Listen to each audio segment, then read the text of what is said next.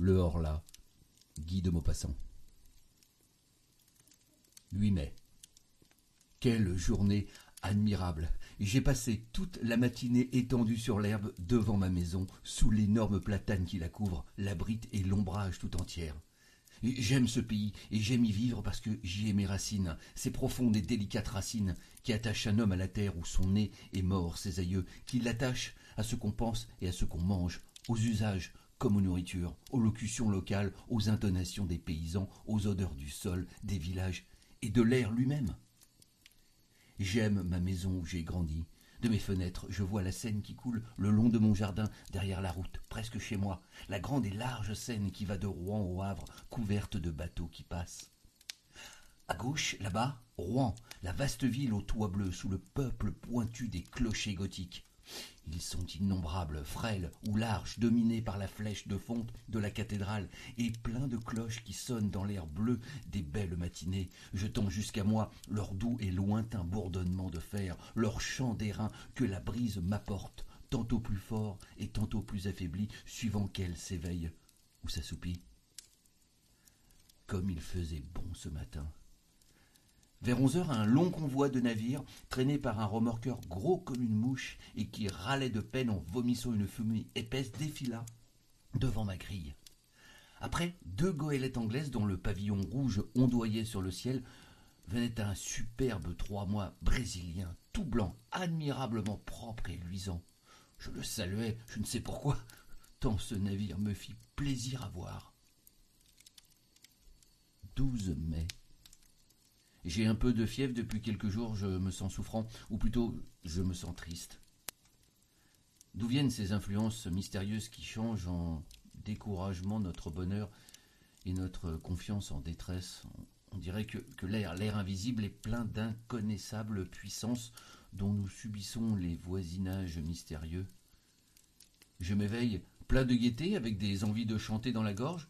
Pourquoi? Je, descends le long de l'eau et soudain, après une courte promenade, je rentre désolé, comme si quelque malheur m'attendait chez moi. Pourquoi? Est-ce un frisson de froid qui, frôlant ma peau, a ébranlé mes nerfs et assombri mon âme? Est-ce la forme des nuages ou la couleur du jour, la couleur des choses, si variable qui, passant par mes yeux, a troublé ma pensée? Tout ce qui nous entoure, tout ce que nous voyons sans le regarder, tout ce que nous frôlons sans le connaître, tout ce que nous touchons sans le palper, tout ce que nous rencontrons sans le distinguer, a sur nous, sur nos organes et par eux, sur nos idées, sur notre cœur lui-même, des effets rapides, surprenants, inexplicables. Comme il est profond ce mystère de l'invisible. Nous ne pouvons sonder avec nos sens misérables avec nos yeux qui ne savent apercevoir ni le trop petit, ni le trop grand, ni le trop près, ni le trop loin, ni les habitants d'une étoile, ni les habitants d'une goutte d'eau, avec nos oreilles qui, nous trompent car elles nous transmettent des vibrations de l'air en notes sonores. Elles sont des fées qui font ce miracle de changer en bruit ce mouvement et par cette métamorphose donnent naissance à la musique qui rend chantante l'agitation muette de la nature avec notre odorat plus faible que celui du chien, avec notre goût qui peut à peine discerner l'âge d'un vin. Ah, si nous avions d'autres organes qui accompliraient en notre faveur d'autres miracles que de choses dont nous pourrions découvrir encore autour de nous. 16 mai. Je suis malade, décidément. Je me portais si bien le mois dernier, j'ai la fièvre, une fièvre atroce ou plutôt un énervement fiévreux qui rend mon âme aussi souffrante que mon corps. J'ai sans cesse cette sensation affreuse d'un danger menaçant, cette appréhension d'un malheur qui vient ou de la mort qui approche, ce pressentiment qui est sans doute l'atteinte d'un mal encore inconnu, germant dans le sang et dans la chair. 18 mai. Je viens d'aller consulter un médecin car je ne pouvais plus dormir. Il m'a trouvé le pouls rapide, l'œil dilaté, les nerfs vibrants, mais sans aucun symptôme alarmant. Je dois me soumettre aux douches et boire du bromure de potassium. 25 mai. Aucun changement. Mon état est vraiment est bizarre. À mesure qu'approche le soir, une inquiétude incompréhensible m'envahit, comme si la nuit cachait pour moi une menace terrible. Je dîne vite, puis j'essaie de lire, mais je ne comprends pas les mots. Je, je distingue à peine les lettres. Je marche alors dans mon salon, de long en large, sous l'oppression d'une crainte confuse et irrésistible, la crainte du sommeil et la crainte du lit. Vers dix heures, je, monte dans ma chambre. À peine entré, je donne deux tours de clé et je pousse les verrous. J'ai peur. De quoi? Je, ne redoutais rien jusqu'ici. J'ouvre mes armoires, je regarde sous mon lit, j'écoute, j'écoute. Quoi? Est-ce étrange qu'un simple malaise, un trouble de la circulation, peut-être l'irritation d'un filet nerveux, un peu de congestion, une toute petite perturbation dans le fonctionnement si imparfait et si délicat de notre machine vivante puisse faire un mélancolique du plus joyeux des hommes et un poltron du plus brave Puis je me couche et j'attends le sommeil comme on attendrait le bourreau. Je l'attends avec l'épouvante de sa venue et mon cœur bat et mes jambes frémissent. Et tout mon cœur tressaille dans la chaleur des draps jusqu'au moment où je tombe tout à coup dans le repos comme on tomberait pour s'y noyer dans un gouffre d'eau stagnante. Je ne le sens pas venir comme autrefois ce sommeil perfide, caché près de moi, qui me guette, qui va me saisir par la tête, me fermer les yeux, m'anéantir. Je dors. Longtemps, deux ou trois heures, puis un rêve. Non, un cauchemar, mes trains. Je sens bien que je suis couché et que je dors, je le sens et je le sais, et je sens aussi que quelqu'un s'approche de moi, me regarde, me palpe, monte sur mon lit, s'agenouille sur ma poitrine, me prend le cou entre ses mains et serre, serre de toute sa force pour m'étrangler. Moi je me déballe, lié par cette impuissance atroce qui nous paralyse dans les songes. Je veux crier, je ne peux pas. Je veux remuer, je ne peux pas. J'essaie avec des efforts affreux, en haletant, de me tourner, de rejeter cet être qui m'écrase et qui m'étouffe. Je ne peux pas. Et soudain, je m'éveille. Affolé, couvert de sueur, j'allume une bougie. Je suis seul. Après cette crise qui se renouvelle toutes les nuits, je dors enfin avec calme jusqu'à l'aurore. 2 juin. Mon état s'est encore aggravé. Qu'ai-je donc? Le bromure n'y a rien fait, les douches n'y font rien. Tantôt pour fatiguer mon corps, si là pourtant j'allais faire un tour dans la forêt de Roumard. Je crus d'abord que l'air frais, léger et doux, plein d'odeurs d'herbes et de feuilles, me versait aux veines un sang nouveau, au cœur une énergie nouvelle. Je pris une grande avenue de chasse, puis je tournai vers la bouille par une allée étroite, entre deux armées d'arbres démesurément hauts qui mettaient un toit vert, épais, presque noir, entre le ciel et moi. Un frisson me saisit soudain. Non pas un frisson de froid, hein, mais un frisson euh, étrange, d'angoisse. Je hâtai le pas, inquiet d'être seul dans le bois, apeuré sans raison, stupidement par la profonde solitude. Tout d'un coup, il me sembla que j'étais suivi, qu'on marchait sur mes talons, tout prêt à me toucher. Je me retournai brusquement, j'étais seul. Je ne vis derrière moi que la droite et large allée vide, haute, redoutablement vide, et de l'autre côté elle s'étendait aussi à perte de vue, tout pareil, effrayante. Je fermai les yeux. Pourquoi? Et je m'y ai tourné sur un talon très vite, comme une toupie. Je faillis tomber. Je rouvris les yeux, les arbres dansaient, la terre flottait. Je dus m'asseoir, puis ah, je ne savais plus par où où j'étais venu. Bizarre idée, Bizarre idée, bizarre idée. Je ne savais plus du tout. Je partis par le côté qui se trouvait à ma droite et je revins dans l'avenue qui m'avait amené au milieu de la forêt. 3 juin. La nuit a été horrible. Je, je vais m'absenter pendant quelques semaines. Un petit voyage sans doute me remettra. 2 juillet. Je rentre. Je suis guéri, j'ai fait d'ailleurs une excursion charmante, j'ai visité le mont Saint-Michel que je ne connaissais pas. Quelle vision quand on arrive comme moi à Avranches, vers la fin du jour, la ville est sur une colline et on me conduisit dans le jardin public au bout de la cité. Je poussai un cri d'étonnement. Une baie démesurée s'étendait devant moi à perte de vue, entre deux côtes écartées, se perdant au loin dans les brumes et au milieu de cette immense baie jaune, sous un ciel d'or et de clarté, s'élevait sombre et pointu un mont étrange au milieu des sables.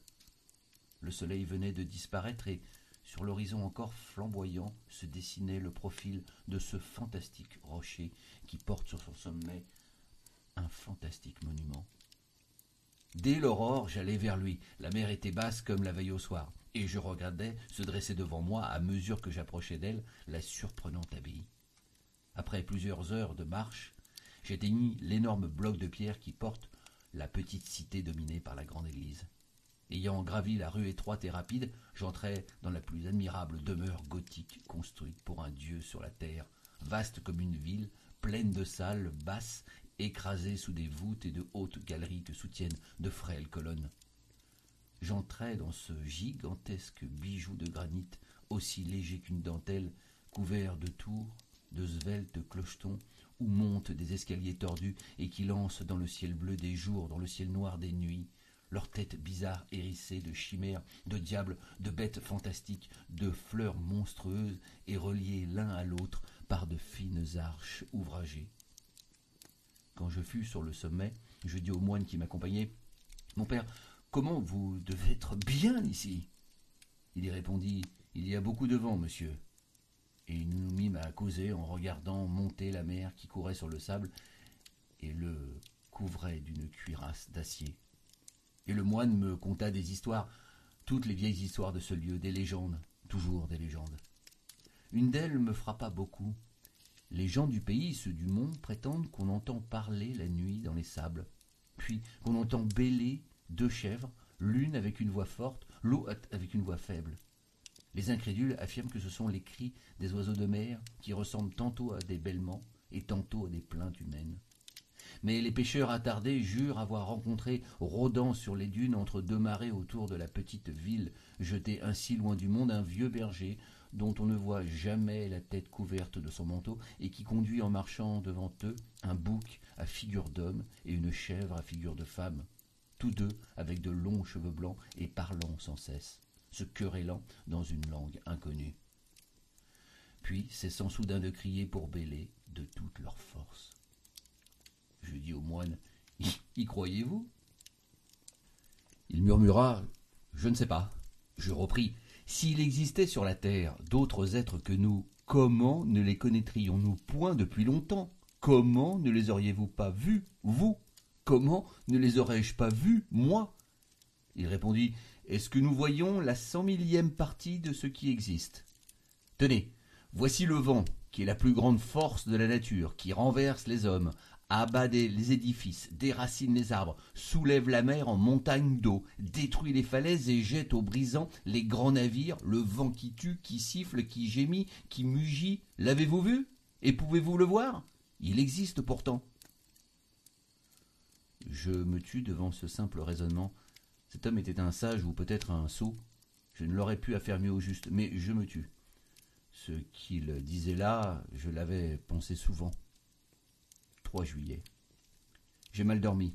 Certes, il y a ici une influence fiévreuse, car mon cocher souffre du même mal que moi. En rentrant hier, j'avais remarqué sa pâleur singulière. Je lui demandai Qu'est-ce que vous avez, Jean? J'ai que je ne peux plus me reposer, monsieur. Ce sont mes nuits qui mangent mes jours. Depuis le départ de monsieur, cela me tient comme un sort. Les autres domestiques vont bien, cependant, mais j'ai grand peur d'être repris, moi.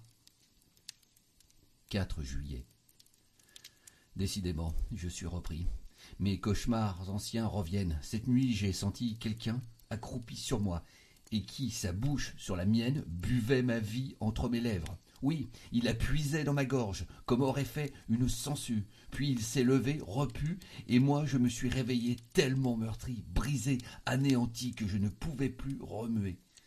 Si cela continue encore quelques jours, je repartirai certainement. 5 juillet. Ai-je perdu la raison?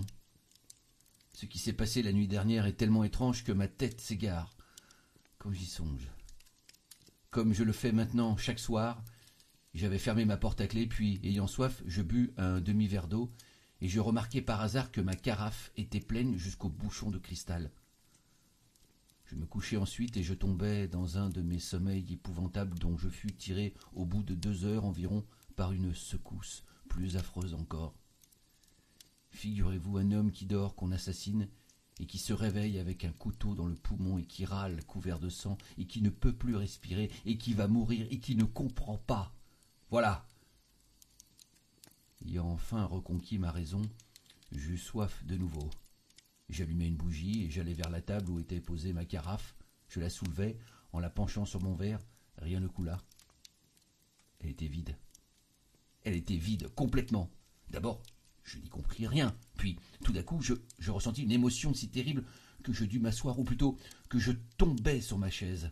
Puis je me redressai d'un saut pour regarder autour de moi. Puis je me rassis, éperdu d'étonnement et de peur, devant le cristal transparent.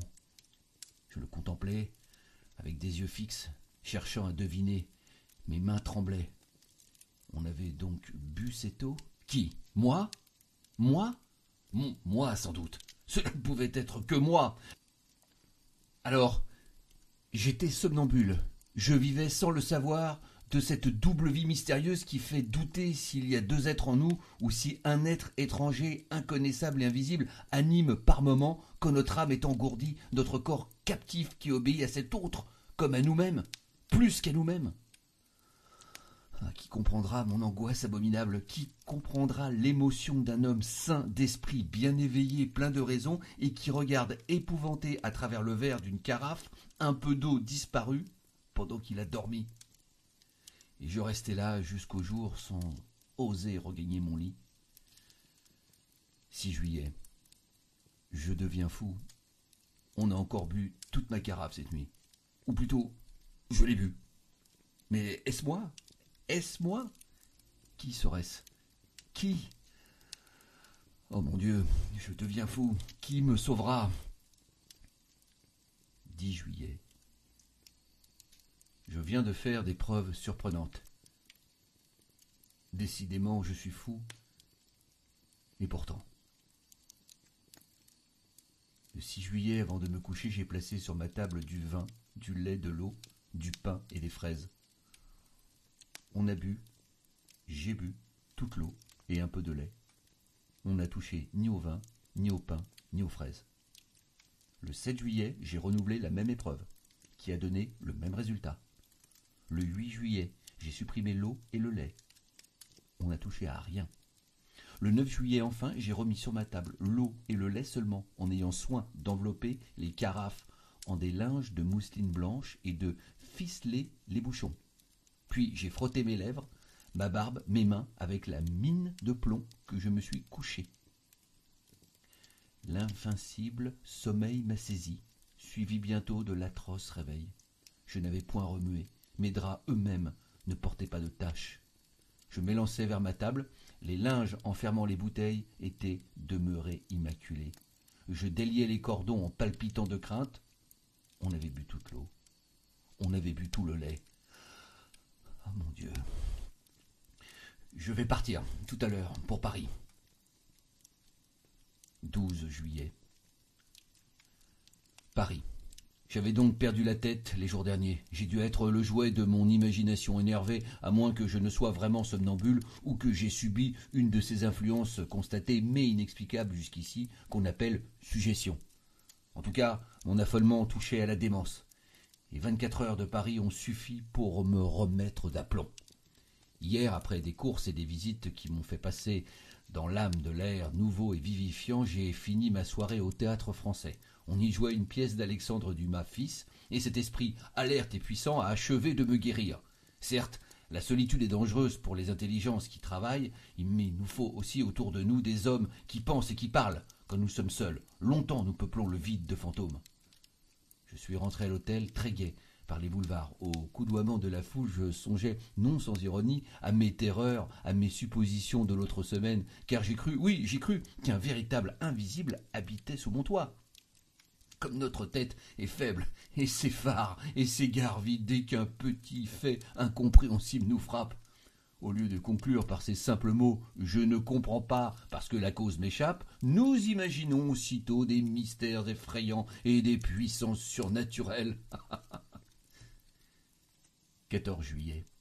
Fête de la République. Je me suis promené par les rues, les pétards et les drapeaux m'amusaient comme un enfant. C'est pourtant fort bête d'être joyeux à date fixe, par décret du gouvernement. Le peuple est un troupeau imbécile, tantôt stupidement patient et tantôt férocement révolté. On lui dit Amusez-vous et il s'amuse. On lui dit Va te battre avec le voisin, il va se battre. On lui dit Vote pour l'empereur, il vote pour l'empereur. Puis on lui dit Vote pour la République, et il vote pour la République. Ceux qui le dirigent sont aussi sots, Mais au lieu d'obéir à des hommes, ils obéissent à des principes, lesquels ne peuvent être que niais, stériles et faux. Et par cela même qu'ils sont des principes, c'est-à-dire des idées réputées certaines et immuables, en ce monde où l'on est sûr de rien, puisque la lumière est une illusion, puisque le bruit est une illusion. 16 juillet. J'ai vu hier des choses qui m'ont beaucoup troublé. Je dînais chez ma cousine, Madame Sablé, dont le mari commande le 76e chasseur à Limoges. Je me trouvais chez elle avec deux jeunes femmes, dont l'une a épousé un médecin, le docteur Parent, qui s'occupe beaucoup des maladies nerveuses et des manifestations extraordinaires auxquelles donnent lieu en ce moment les expériences sur l'hypnotisme et la suggestion. Il nous raconta longtemps les résultats prodigieux obtenus par des savants anglais et par des médecins de l'école de Nancy. Les faits qu'il avança me parurent tellement bizarres que je me déclarai tout à fait incrédule. Nous sommes, sur le point de découvrir un des plus importants secrets de la nature, je veux dire un de ses plus importants secrets sur cette terre, car elle en a certes d'autrement importants là-bas dans les étoiles. Depuis que l'homme pense, depuis qu'il sait dire et écrire sa pensée, il se sent frôlé par un mystère impénétrable pour ses sens grossiers et imparfaits, et il tâche de suppléer par l'effort de son intelligence à l'impuissance de ses organes. Quand cette intelligence demeurait encore à l'état rudimentaire, cette hantise des phénomènes invisibles a pris des formes banalement effrayantes. De là sont nées les croyances populaires au surnaturel, les légendes, des esprits rôdeurs, des fées, des gnomes, des revenants, je dirais même la légende de Dieu, car nos conceptions de l'ouvrier créateur, de quelque religion qu'elles nous viennent, sont bien des inventions les plus médiocres, les plus stupides, les plus inacceptables sorties du cerveau apeuré des créatures. Rien de plus vrai que cette parole de Voltaire. Dieu a fait l'homme à son image, mais l'homme lui a bien rendu. Mais depuis un peu plus d'un siècle, on semble pressentir quelque chose de nouveau. Mesmer et quelques autres nous ont mis sur une voie inattendue et nous sommes arrivés vraiment depuis quatre ou cinq ans, surtout à des résultats surprenants. Ma cousine, très incrédule aussi, souriait. Le docteur Parent lui dit Voulez-vous que j'essaie de vous endormir, madame? Oui, je veux bien. Elle s'assit dans un fauteuil et il commença à la regarder fixement, la fascinant. Moi, je me sentis soudain un peu troublé, le cœur battant, la gorge serrée. Je voyais les yeux de madame Sablé s'alourdir, sa bouche se crisper, sa poitrine haleter. Au bout de dix minutes, elle dormait. Mettez-vous derrière elle, dit le médecin. Et je m'assis derrière elle. Il lui plaça entre les mains une carte de visite en lui disant Ceci est un miroir. Que voyez-vous dedans? Elle répondit Je vois mon cousin. Que fait-il? Il se tord la moustache. Et maintenant, il tire de sa poche une photographie. Quelle est cette photographie? La sienne. C'était vrai. Et cette photographie venait de m'être livrée le soir même à l'hôtel. Comment est-il sur ce portrait? Il se tient debout avec son chapeau à la main. Donc elle voyait dans cette carte, dans ce carton blanc, comme elle eût vu dans une glace. Les jeunes femmes épouvantées disaient Assez Assez Assez Mais le docteur ordonna vous vous lèverez demain à huit heures, puis vous irez trouver à son hôtel votre cousin et vous le supplierez de vous prêter cinq mille francs que votre mari vous demande et qu'il vous réclamera à son prochain voyage. Puis il la réveilla. En rentrant à l'hôtel, je songeais à cette curieuse séance et des doutes m'assaillirent, non point sur l'absolu, sur l'insoupçonnable bonne foi de ma cousine que je connaissais comme une sœur depuis l'enfance, mais sur une supercherie possible du docteur. Ne dissimule-t-il pas dans sa main une glace qu'il montrait à la jeune femme endormie en même temps que sa carte de visite? Les prestigitateurs de profession font les choses autrement singulières. Je rentrai donc et je me couchai. Or, ce matin, vers huit heures et demie, je fus réveillé par mon valet de chambre qui me dit C'est madame Sablé qui demande à parler à monsieur tout de suite. Je m'habillai à la hâte et je la reçus. Elle s'assit fort troublée, les yeux baissés, et sans lever son voile, elle me dit mon cher cousin, j'ai un gros service à vous demander. Lequel, ma cousine? Cela me gêne beaucoup de vous dire, et pourtant il le faut, j'ai besoin absolument besoin de cinq mille francs. Allons donc. Vous? Oui, moi, ou plutôt mon mari, qui me charge de les trouver. J'étais tellement stupéfait que Je balbutiais mes réponses et je me demandais si vraiment elle ne s'était pas moquée de moi avec le docteur Parent, si ce n'était pas là une simple farce préparée d'avance, et fort bien jouée. Mais en la regardant avec attention, tous mes doutes se dissipèrent, elle tremblait d'angoisse, tant cette démarche lui était douloureuse, et je compris qu'elle avait la gorge pleine de sanglots. Je la savais fort riche, et je repris. Comment votre mari n'a pas cinq mille francs à sa disposition? Voyons, réfléchissez. Êtes-vous sûr que il vous a chargé de me les demander? Elle hésita quelques secondes, comme si elle eût fait un grand effort pour chercher dans son souvenir, puis elle répondit. Oui, oui, je suis sûr. Il vous a écrit? Elle hésita encore, réfléchissant. Je devinais le travail torturant de sa pensée, elle ne savait pas. Elle savait seulement qu'elle devait m'emprunter cinq mille francs pour son mari. Donc elle osa mentir. Oui, il m'a écrit. Quand donc? Vous ne m'avez parlé de rien hier. J'ai reçu sa lettre ce matin. Pouvez-vous me la montrer? Non, non, non, non. Elle contenait des choses intimes, trop personnelles. Je l'ai. Je, je l'ai brûlée. Alors, c'est que votre mari fait des dettes? Elle hésita encore, puis murmura. Je ne sais pas. Je déclarai brusquement c'est que je ne suis pas disposé de cinq mille francs en ce moment, ma chère cousine. Elle poussa une sorte de cri de souffrance. Oh, je, vous en prie, je vous en prie, trouvez-les. Elle s'exaltait, joignait les mains comme si elle m'eût prié. J'entendais sa voix changer de ton. Pleurait, bégayait, harcelait, dominée par l'ordre irrésistible qu'elle avait reçu. Je vous en supplie, si vous saviez comme je souffre, il me les faut, aujourd'hui. J'eus pitié d'elle. Vous les aurez tantôt, je vous jure. Elle s'écria. Oh, merci, merci, que vous êtes bon. J'ai repris. Vous rappelez-vous ce qui s'est passé hier chez vous? Oui. Vous rappelez-vous que le docteur Parent vous a endormi? Oui. Eh bien, il vous a ordonné de venir m'emprunter ce matin cinq mille francs, et vous obéissez en ce moment à cette suggestion. Elle réfléchit quelques secondes et répondit Puisque c'est mon mari qui les demande. Pendant une heure, j'essayai de la convaincre, mais je n'y pus parvenir. Quand elle fut partie, je courus chez le docteur. Il allait sortir et m'écouta en souriant, puis il dit Croyez-vous maintenant? Oui, il le faut bien. Allons, chez votre parente. Elle sommeillait déjà sur une chaise longue, accablée de fatigue. Le médecin lui prit le pouls, la regarda quelque temps, une main levée vers ses yeux qu'elle ferma peu à peu sous l'effort insoutenable de cette puissance magnétique. Quand elle fut endormie, votre mari n'a plus besoin de cinq mille francs. Vous allez donc oublier que vous avez prié votre cousin de vous les prêter, et s'il vous part de cela, vous ne comprendrez pas. Puis il la réveilla, je tirai de ma poche un portefeuille. Voici, ma chère cousine, ce que vous avez demandé ce matin. Elle fut tellement surprise que je n'osai pas insister. J'essayai cependant de ranimer sa mémoire, mais elle nia avec force, crut que je me moquais d'elle, et faillit à la fin se fâcher. Voilà, je viens de rentrer, je n'ai plus déjeuné, tant cette expérience m'a bouleversé. 19 juillet. Beaucoup de personnes à qui j'ai raconté cette aventure se sont moquées de moi. Je ne sais plus que penser. Le sage dit peut-être. 21 juillet. J'ai dîné à Bougival, puis j'ai passé la soirée au bal des canotiers. Décidément, tout dépend des lieux et des milieux. Croire au surnaturel dans l'île de la Grenouillère serait le comble de la folie, mais au sommet du mont Saint-Michel Mais dans les Indes, nous subissons effroyablement l'influence de ce qui nous entoure. Je rentrerai chez moi la semaine prochaine. Je suis revenu dans ma maison depuis hier, tout va bien. 2 août. Rien de nouveau. Il fait un temps superbe, je passe mes journées à regarder couler la Seine. 4 août. Querelle parmi les domestiques. Ils prétendent qu'on casse les verres, la nuit, dans les armoires. Le valet de chambre accuse la cuisinière, qui accuse la lingère, qui accuse les deux autres. Quel est le coupable? Bien fin qui le dirait. 6 août.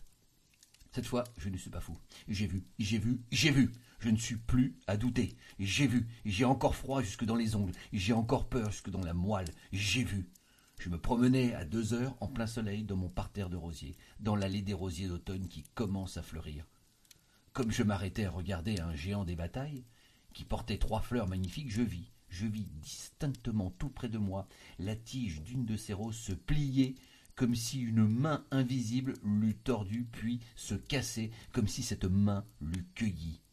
Puis La fleur s'éleva suivant une courbe qu'aurait décrite un bras en la portant vers une bouche, et elle resta suspendue dans l'air, transparent, toute seule, immobile, effrayante, tache rouge à trois pas de mes yeux. Éperdu, je me jetai sur elle pour la saisir, je ne trouvais rien, elle avait disparu. Alors je fus pris d'une colère furieuse contre moi-même, car il n'était pas permis à un homme raisonnable et sérieux d'avoir de pareilles hallucinations. Mais était-ce bien une hallucination?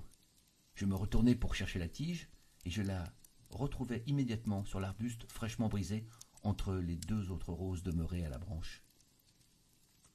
Alors je rentrai chez moi l'âme bouleversée, car je suis certain maintenant, certain comme de l'alternance des jours et des nuits, qu'il existe près de moi un être invisible qui se nourrit de lait et d'eau, qui peut me toucher aux choses, les prendre et les changer de place, doué par conséquent d'une nature matérielle bien qu'imperceptible pour nos sens et qui habite comme moi, sous mon toit. C'est août. J'ai dormi tranquille. Il a bu l'eau de ma carafe, mais il n'a point troublé mon sommeil. Je me demande si je suis fou. En me promenant tantôt au grand soleil le long de la rivière, des doutes me sont venus sur ma raison.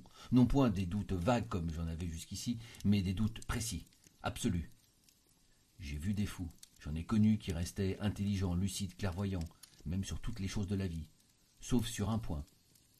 Ils parlaient de tout avec clarté, avec souplesse, avec profondeur, et soudain leurs pensées, touchant l'écueil de leur folie, s'y déchiraient en pièces, s'éparpillaient et sombraient dans cet océan effrayant et furieux, plein de vagues bondissants, de brouillards, de bourrasques, qu'on nomme la démence.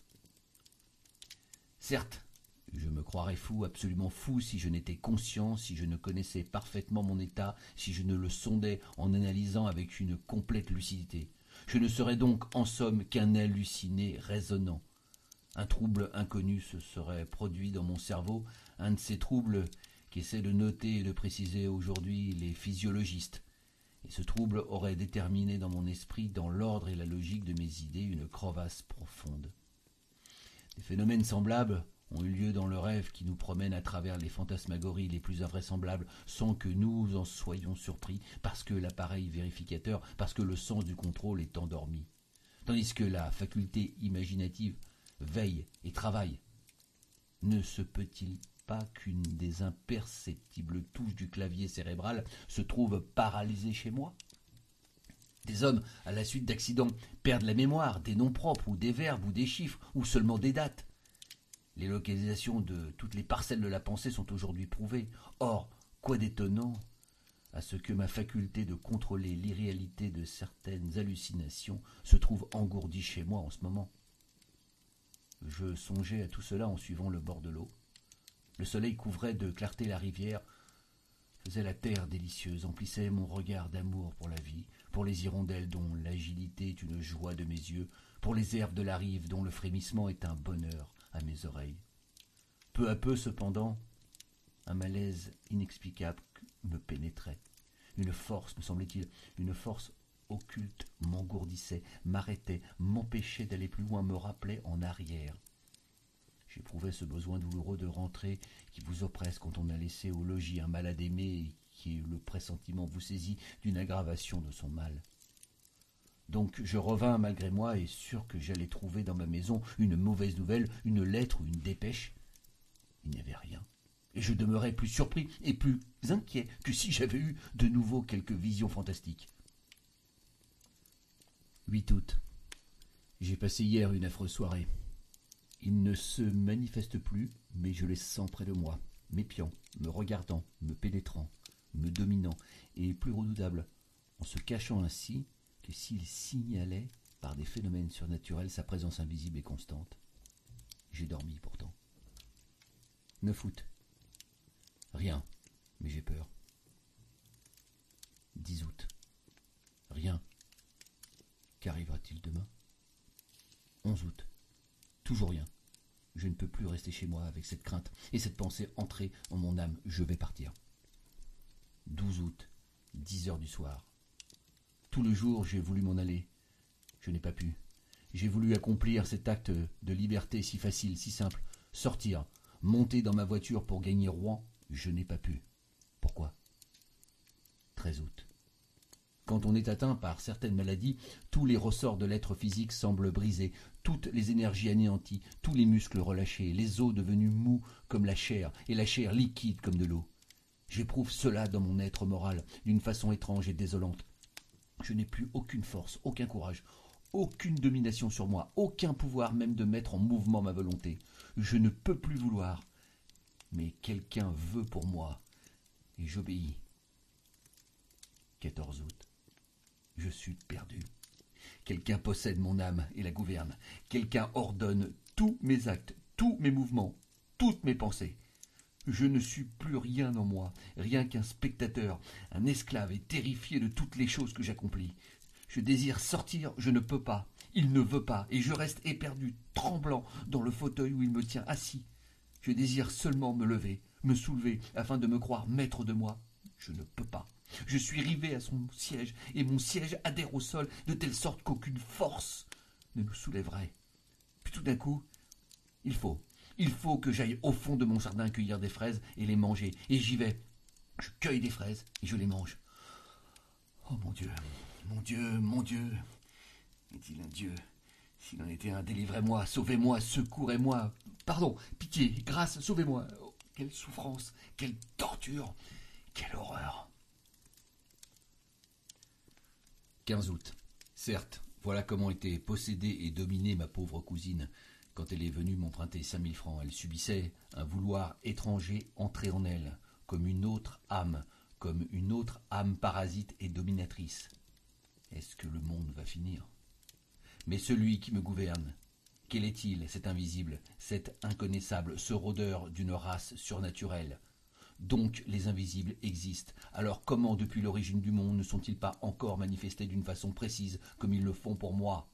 Je n'ai jamais rien lu qui ressemble à ce qui s'est passé dans ma demeure.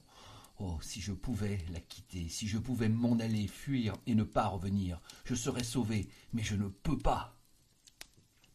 16 août. J'ai pu m'échapper aujourd'hui pendant deux heures comme un prisonnier qui trouve ouverte par hasard la porte de son cachot. J'ai senti que j'étais libre tout à coup et qu'il était loin. J'ai ordonné d'atteler bien vite et j'ai bien gagné Rouen. Oh, quelle joie de pouvoir dire à un homme qui obéit Allez à Rouen Je me suis fait arrêter devant la bibliothèque et j'ai prié qu'on me prêtât le grand traité du docteur Hermann Erstos sur les habitants inconnus du monde antique et moderne. Puis, au moment de remonter dans mon coupé, j'ai voulu dire à la gare, et j'ai crié, et je n'ai pas dit, j'ai crié d'une voix si forte que les passants se sont retournés à la maison. Et je suis tombé affolé d'angoisse sur le coussin de ma voiture. Il m'avait retrouvé et repris. 17 août. Quelle nuit Quelle nuit Et pourtant il me semble que je devrais me réjouir. Jusqu'à une heure du matin, j'ai lu, Hermann Erestaus, docteur en philosophie et en théogonie, a écrit l'histoire et les manifestations de tous les êtres invisibles rôdant autour de l'homme ou rêvés par lui. Il décrit leurs origines, leurs domaines, leur puissance, mais aucun d'eux ne ressemble à celui qui me hante. On dirait que L'homme, depuis qu'il pense, a pressenti et redouté un être nouveau, plus fort que lui, son successeur en ce monde, et que le sentant proche et ne pouvant prévoir la nature de ce maître, il a créé dans sa terreur tout le peuple fantastique des êtres occultes, fantômes vagues nés de la peur. Donc, ayant lu jusqu'à une heure du matin, j'ai été m'asseoir ensuite auprès de ma fenêtre pour rafraîchir mon front et ma pensée au vent calme de l'obscurité. Il faisait bon. Il faisait tiède. Comme j'aurais aimé cette nuit-là autrefois. Pas de lune, les étoiles avaient au fond du ciel noir des scintillements frémissants. Qui habitent ces mondes Quelles formes, quels vivants, quels animaux, quelles plantes sont là-bas? Ceux qui pensent dans ces univers lointains, que savent-ils plus que nous? Que peuvent-ils plus que nous? Que voient-ils? Que nous ne connaissons point? L'un d'eux, un jour ou l'autre, traversant l'espace, n'apparaîtrait-il pas sur notre terre pour la conquérir, comme les Normands jadis traversaient la mer pour asservir les peuples les plus faibles? Nous sommes si infirmes, si désarmés, si ignorants, si petits, nous autres, sur ce grain de boue qui tourne délayé dans une goutte d'eau. Je m'assoupis en rêvant ainsi au vent frais du soir. Or, ayant dormi environ quarante minutes, je rouvris les yeux, sans faire un mouvement, réveillé par je ne sais quelle émotion confuse et bizarre. Je ne vis rien d'abord, puis tout à coup, il me sembla qu'une page du livre resté ouvert sur ma table venait de tourner toute seule. Aucun souffle d'air n'était entré par ma fenêtre. Je fus surpris et j'attendis. Au bout de quatre minutes environ, je vis, je vis, oui, je vis de mes yeux une autre page se soulever et se rabattre sur la précédente, comme si un doigt l'eût feuilleté. Mon fauteuil était vide, semblait vide, mais je compris qu'il était là, lui, assis à ma place, et qu'il lisait. D'un bond furieux, d'un furieux bond de bête révoltée qui va éventrer son dompteur, je traversai ma chambre pour le saisir, pour l'étreindre, pour le tuer. Mais mon siège, avant que je l'eusse atteint, se renversa comme si on eût fui devant moi. Ma table oscilla, ma lampe tomba et s'éteignit, et ma fenêtre se ferma, comme si un malfaiteur surpris se fût élancé dans la nuit en prenant à pleine main les battants. Donc il s'était sauvé. Il avait eu peur. Peur de moi, lui. Alors, alors demain ou après, ou un jour quelconque, je pourrais donc le tenir sous mes poings et l'écraser contre le sol. Est-ce que les chiens, quelquefois, ne mordent point et n'étranglent pas leur maître? 18 août. J'ai songé toute la journée, oh oui, je vais lui obéir, suivre ses impulsions, accomplir toutes ses volontés, me faire humble, soumis, lâche. Il est plus fort, mais une heure viendra. 19 août. Je sais, je sais, je sais tout. Je viens de lire ceci dans la revue du monde scientifique. Une nouvelle assez curieuse nous arrive de Rio de Janeiro. Une folie, une épidémie de folie comparable aux démences contagieuses qui atteignirent les peuples d'Europe au Moyen Âge sévit en ce moment dans la province de São Paulo. Les habitants éperdus quittent leur maison, désertent leur village, abandonnent leur culture, se disent poursuivis, possédés, gouvernés comme un bétail humain par des êtres invisibles, bien que tangibles, des sortes de vampires qui se nourrissent de leur vie pendant leur sommeil et qui boivent outre de l'eau et du lait sans paraître touchés à aucun autre aliment. Monsieur le professeur Dom Pedro Henriquez, accompagné de plusieurs savants médecins, est parti pour la province de São Paulo afin d'étudier sur place les origines et les manifestations de cette surprenante folie et de proposer à l'empereur les mesures qui lui paraîtront les plus propres à rappeler à la raison ces populations en délire. je me rappelle, je me rappelle le bateau trois mâts brésilien qui passe sous mes fenêtres en remontant la Seine le 8 mai dernier. Je le trouvais si joli, si blanc, si gai. L'être était dessus, venant de là-bas, où sa race est née, et il m'a vu, il a vu ma demeure blanche aussi, et il a sauté du navire sur la rive. Oh mon Dieu, à présent je sais, je devine, le règne de l'homme est fini. Il est venu celui qui redoutait les premières terreurs des peuples naïfs, celui qui exorcisait les prêtres inquiets que les sorciers évoquaient par les nuits sombres, sans le voir apparaître encore, à qui les pressentiments des maîtres passagers du monde prêtèrent toutes les formes monstrueuses ou gracieuses des gnomes, des esprits, des génies, des fées, des farfadets. Après les grossières conceptions de l'épouvante primitive, des hommes plus perspicaces l'ont pressenti plus clairement. Mesmer l'avait deviné et les médecins depuis dix ans déjà ont découvert d'une façon précise la nature de sa puissance avant qu'il eût exercé lui-même. Ils ont joué avec cette arme du Seigneur nouveau, la domination d'un mystérieux vouloir sur l'âme humaine devenue esclave. Ils ont appelé cela magnétisme, hypnotisme, suggestion, que sais-je. Je les ai vus s'amuser comme des enfants imprudents avec cette horrible puissance. Malheur à nous, malheur à l'homme, il est venu, le, le comment se nomme-t-il? Le, il me semble qu'il me crie son nom et je ne l'entends pas. Le, oui, il le crie. J'écoute. Je, ne peux pas. Je répète le, le hors là. J'ai entendu le hors là. C'est lui. Le hors là. Il est venu. Ah. Le vautour a mangé la colombe, le loup a mangé le mouton, le lion a dévoré le buffle aux cornes aiguës, l'homme a tué le lion avec la flèche, avec le glaive, avec la poudre. Mais le hors-là va faire de l'homme ce que nous avons fait du cheval et du bœuf, sa chose, son serviteur et sa nourriture, par la seule puissance de sa volonté. Malheur à nous. Pourtant, l'animal quelquefois se révolte et tue celui qui l'a dompté? Moi aussi, je veux, je pourrais. Mais il faut le connaître, le toucher, le voir. Les savants disent que l'œil de la bête, différent d'une autre, ne distingue point comme le nôtre, et mon œil à moi ne peut distinguer le nouveau venu qui m'opprime. Pourquoi? Oh, oh, oh, oh, je me rappelle, à présent, les paroles du moine du Mont Saint-Michel. Est-ce que nous voyons la centième millième partie de ce qui existe? Tenez, voici le vent qui est la plus grande force de la nature, qui renverse les hommes, abat les édifices, déracine les arbres, soulève la mer en montagne d'eau, détruit les falaises et jette au brisant les grands navires, le vent qui tue, qui siffle, qui gémit, qui mugit. L'avez-vous vu et pouvez-vous le voir? Il existe pourtant. Et je songeais encore. Mon œil est si faible, si imparfait qu'il ne distingue même point les corps durs s'ils sont transparents comme le verre, qu'une glace sans teint barre mon chemin, il me jette dessus comme l'oiseau entré dans une chambre, se casse la tête aux vitres. Mille choses en outre le trompent et l'égare. Quoi d'étonnant. Alors à ce qu'il sache point apercevoir un corps nouveau que la lumière traverse, un être nouveau, pourquoi pas? Il devait venir, assurément. Pourquoi serions-nous les derniers?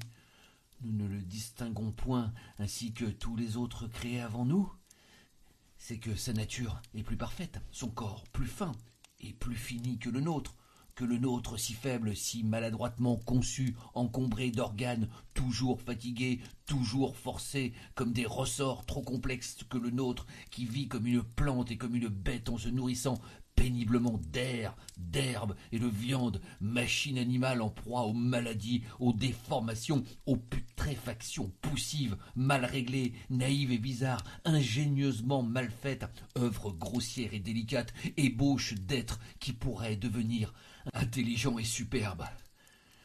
Nous sommes quelques-uns, si peu sur ce monde depuis l'huître jusqu'à l'homme. Pourquoi pas un de plus? Une fois accomplie la période qui sépare les apparitions successives de toutes les espèces diverses, pourquoi pas un de plus? Pourquoi pas aussi d'autres arbres aux fleurs immenses, éclatantes et parfumant des régions entières? Pourquoi pas d'autres éléments que le feu, l'air, la terre et l'eau? Ils sont quatre, rien que quatre, ces pères nourriciers des êtres. Quelle pitié! Pourquoi ne sont-ils pas quarante? Quatre cents? Quatre mille? Comme tout est pauvre, mesquin, misérable, avarement donné, sèchement inventé, lourdement fait. Ah L'éléphant, l'hippopotame, que de grâce le chameau, que d'élégance. Mais direz-vous, le papillon, une fleur qui vole, j'en rêve, un qui serait grand comme cent univers avec des ailes dont je ne puis même exprimer la forme, la beauté, la couleur et le mouvement. Mais je le vois, il va d'étoile en étoile, les rafraîchissant et les embaumant au souffle harmonieux et léger de sa course, et les peuples de là-haut le regardent, passer, extasiés, ravis, Qu'ai-je donc? C'est lui, lui, le Horla, qui me hante, qui me fait penser ces folies. Il est en moi, il devient mon âme. Je le tuerai. 19 août. Je le tuerai, je l'ai vu. Je me suis assis hier soir à ma table, et je fis semblant d'écrire avec une grande attention. Je savais bien qu'il viendrait rôder autour de moi, tout près, si près que je pourrais peut-être le toucher, le saisir. Et alors? Alors j'aurais la force des désespérés, j'aurais mes mains, mes genoux, ma poitrine, mon front, mes dents, pour l'étrangler, l'écraser, le mordre, le déchirer. Et je le guettais avec tous mes organes surexcités. J'avais allumé mes deux lampes et les huit bougies de ma cheminée, comme si j'eusse pu dans cette clarté le découvrir. En face de moi mon lit, un vieux lit de chêne à colonnes, à droite ma cheminée, à gauche ma porte fermée avec soin après l'avoir laissée longtemps ouverte afin de la tirer. Derrière moi, une très haute armoire à glace qui me servait chaque jour pour me raser, pour m'habiller, et où j'avais coutume de me regarder de la tête aux pieds chaque fois que je passais devant. Donc, je faisais semblant d'écrire pour le tromper, car il m'épiait lui aussi, et soudain je sentis, je fus certain qu'il lisait par-dessus mon épaule, qu'il était là, frôlant mon oreille. Je me dressai, les mains tendues, en me tournant si vite que je faillis tomber. Eh bien, on y voyait comme en plein jour, et je ne vis pas dans ma glace. Elle était vide, claire, profonde, pleine de lumière. Mon image n'était pas dedans, et j'étais en face, moi Je voyais le grand verre limpide du haut en bas, et je regardais cela avec des yeux affolés, et je n'osais plus avancer, je n'osais plus faire un mouvement, sentant bien pourtant qu'il était là, mais qu'il m'échapperait encore, lui dont le corps imperceptible avait dévoré mon reflet. Comme j'eus peur. Puis voilà que tout à coup je commençais à m'apercevoir dans une brume au fond du miroir, dans une brume comme à travers une nappe d'eau, il me semblait que cette eau glissait de gauche à droite lentement, rendant plus précise mon image, de seconde en seconde. C'était comme la fin d'une éclipse. Ce qui me cachait ne paraissait point posséder de contours nettement arrêtés, mais une sorte de transparence opaque s'éclaircissant peu à peu. Je pus enfin me distinguer complètement, ainsi que je le fais chaque jour en me regardant. Je l'avais vu. L'épouvante m'en est restée, qui me fait encore frissonner. 20 août le tuer Comment? Puisque je ne peux l'atteindre. Le poison? Mais il me verrait le mêler à l'eau. Et nos poisons, d'ailleurs, auraient-ils un effet sur son corps imperceptible? Non, non, non, non, sans aucun doute. Alors. Alors. 21 août. J'ai fait venir un serrurier de Rouen et lui ai commandé pour ma chambre des persiennes de fer, comme on a à Paris certains hôtels particuliers au rez-de-chaussée par crainte des voleurs me fera en outre une porte pareille. Je me suis donné pour un poltron, mais je m'en moque. 10 septembre. Rouen, hôtel continental. C'est fait. C'est fait. Mais est-il mort? J'ai l'âme bouleversée de ce que j'ai vu. Hier donc, le serrurier ayant posé ma persienne et ma porte de fer, j'ai laissé tout ouvert, jusqu'à minuit, bien qu'il commençât à faire froid. Tout à coup, j'ai senti qu'il était là, une joie, une joie folle m'a saisi. Je me suis levé lentement et j'ai marché à droite, à gauche, longtemps, pour qu'il ne devinât rien. Puis j'ai ôté mes bottines et mis mes savates avec négligence. Puis j'ai fermé ma persienne de fer et revenant à pas tranquille vers la porte, j'ai fermé la porte, aussi à double tour. Retournant alors vers la fenêtre, je la fixai par un cadenas dont je mis la clé dans ma poche. Tout à coup, je compris qu'il s'agitait autour de moi, qu'il avait peur à son tour, qu'il m'ordonnait de lui ouvrir. Je faillis céder, je ne cédai pas, mais m'adossant à la porte, je l'entrebâillai tout juste assez pour passer, moi à reculons, et comme je suis très grand, ma tête touchait au linteau. J'étais sûr qu'il n'avait pu s'échapper, et je l'enfermai tout seul, tout seul. Quelle joie Je le tenais. Alors je descendis en courant, je pris dans mon salon sous ma chambre mes deux lampes, et je renversai toute l'huile sur le tapis, sur les meubles, partout. Puis j'y mis le feu, et je me sauvai, après avoir bien refermé à double tour la grande porte d'entrée. Et j'allais me cacher au fond du jardin dans un massif de lauriers. Comme ce fut long comme ce fut long, tout était noir, muet, immobile, pas un souffle d'air, pas une étoile des montagnes de nuages qu'on ne voyait point, mais qui pesait sur mon âme si lourd, si lourd. Je regardais ma maison et j'attendais, comme ce fut long. Je croyais déjà que le feu s'était éteint tout seul ou qu'il l'avait éteint. Lui, quand une des fenêtres d'en bas, creva sous la poussée de l'incendie, et une flamme, une grande flamme rouge et jaune, longue, molle, caressante, monta le long du mur blanc et le baisa jusqu'au toit. Une lueur courut dans les arbres, dans les branches, dans les feuilles, et un frisson, un frisson de peur aussi. Les oiseaux se réveillaient, un chien se mit à hurler, il me sembla que le jour se levait. Deux autres fenêtres éclatèrent aussitôt, et je vis que tout le bas de ma demeure n'était plus qu'un effrayant brasier. Mais un cri, un cri horrible, suraigu, déchirant, un cri de femme passa dans la nuit, et deux mansardes s'ouvrirent. J'avais oublié mes domestiques. Je vis leurs faces affolées et leurs bras qui s'agitaient. Alors, éperdu d'horreur, je me mis à courir vers le village en hurlant Au secours Au secours Au feu Au feu Je rencontrais les gens qui s'en venaient déjà et je retournais avec eux pour voir. La maison maintenant n'était plus qu'un bûcher horrible et magnifique, un bûcher monstrueux, éclairant toute la terre, un bûcher où brûlaient des hommes et où il brûlait aussi. Lui, lui, mon prisonnier, l'être nouveau, le nouveau maître, le hors-là. Soudain, le toit tout entier s'engloutit entre les murs et un volcan de flammes jaillit jusqu'au ciel. Par toutes les fenêtres ouvertes sur la fournaise, je voyais la cuve de feu et je pensais qu'il était là, dans ce four, mort. Mort Peut-être? Son, son corps, que le jour traversait, n'était-il pas indestructible par les moyens qui tuent les nôtres S'il n'était pas mort, seul peut-être le temps a prise sur l'être invisible et redoutable. Pourquoi ce corps transparent, ce corps inconnaissable, ce corps d'esprit, s'il devait craindre lui aussi les maux, les blessures, les infirmités, la destruction prématurée? La destruction prématurée? Toute l'épouvante humaine vient d'elle. Après l'homme, le hors-là, après celui qui peut mourir tous les jours, à toutes les heures, à toutes les minutes, par tous les accidents, est venu celui qui ne doit mourir qu'à son jour, à son heure, à sa minute, parce qu'il a touché la limite de son existence. Non.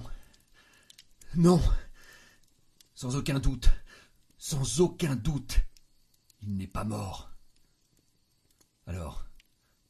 Alors? Il va donc falloir que je me tue. Moi.